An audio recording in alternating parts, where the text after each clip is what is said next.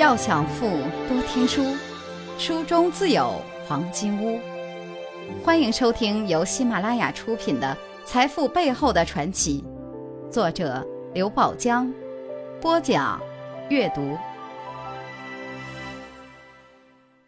第六十四课，他们都曾经办过。第三节，我马上回国准备货款。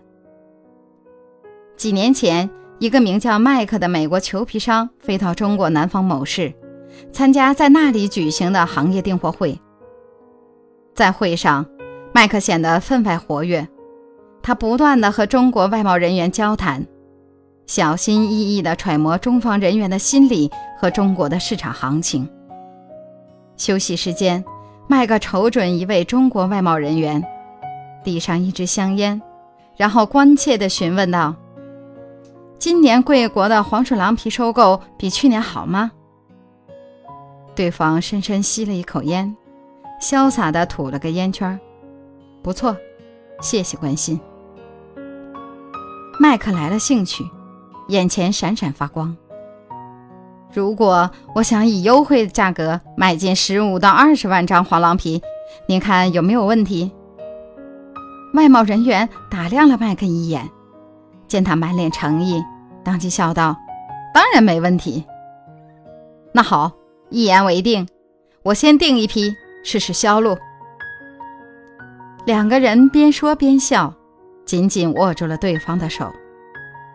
松开手，麦克便拉着外贸人员走到大理石桌旁，不久便递出了一张五万张黄狼皮的稳盘订单，而且价格要比原方案高百分之五。谈判完毕，付了部分定金，麦克当即告辞。真的太谢谢你们了，我马上动身返回美国准备货款。麦克走后，中方外贸人员为获得了一张五万张黄狼皮的订单和定金而频频举杯，祝贺出战告捷。但是没过多久，中方就收到一个令人震惊的消息。美国裘皮商麦克正在国际市场上以低于我国的价格抛售黄狼皮。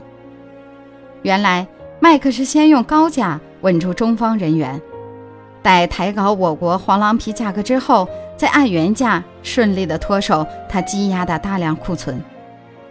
他付出的那小笔定金，跟他获得的利润相比，简直可以忽略不计。而中方只得到了一张空头支票。数十万张黄狼皮被迫积压起来。财富箴言：绊住对手，自己才能大步前进。如果您喜欢今天的内容，请点击音频右上方的按钮，一键分享到您的朋友圈。想了解更多财富大咖背后的传奇故事，请订阅关注本专辑。